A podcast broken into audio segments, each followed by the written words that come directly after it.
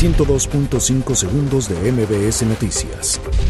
Abogados de Ovidio Guzmán afirman que Andrés Manuel López Obrador ordenó su libertad. Olga Sánchez Cordero pide respaldar lucha de López Obrador contra el crimen organizado. Javier Sicilia pide remoción de Alfonso Durazo.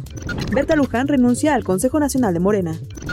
Diputados aprueban la Ley de Ingresos 2020.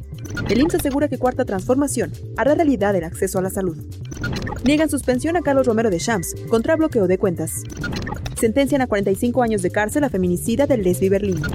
Este fin de semana UAM aplicará examen de admisión. 102.5 segundos de MBS Noticias.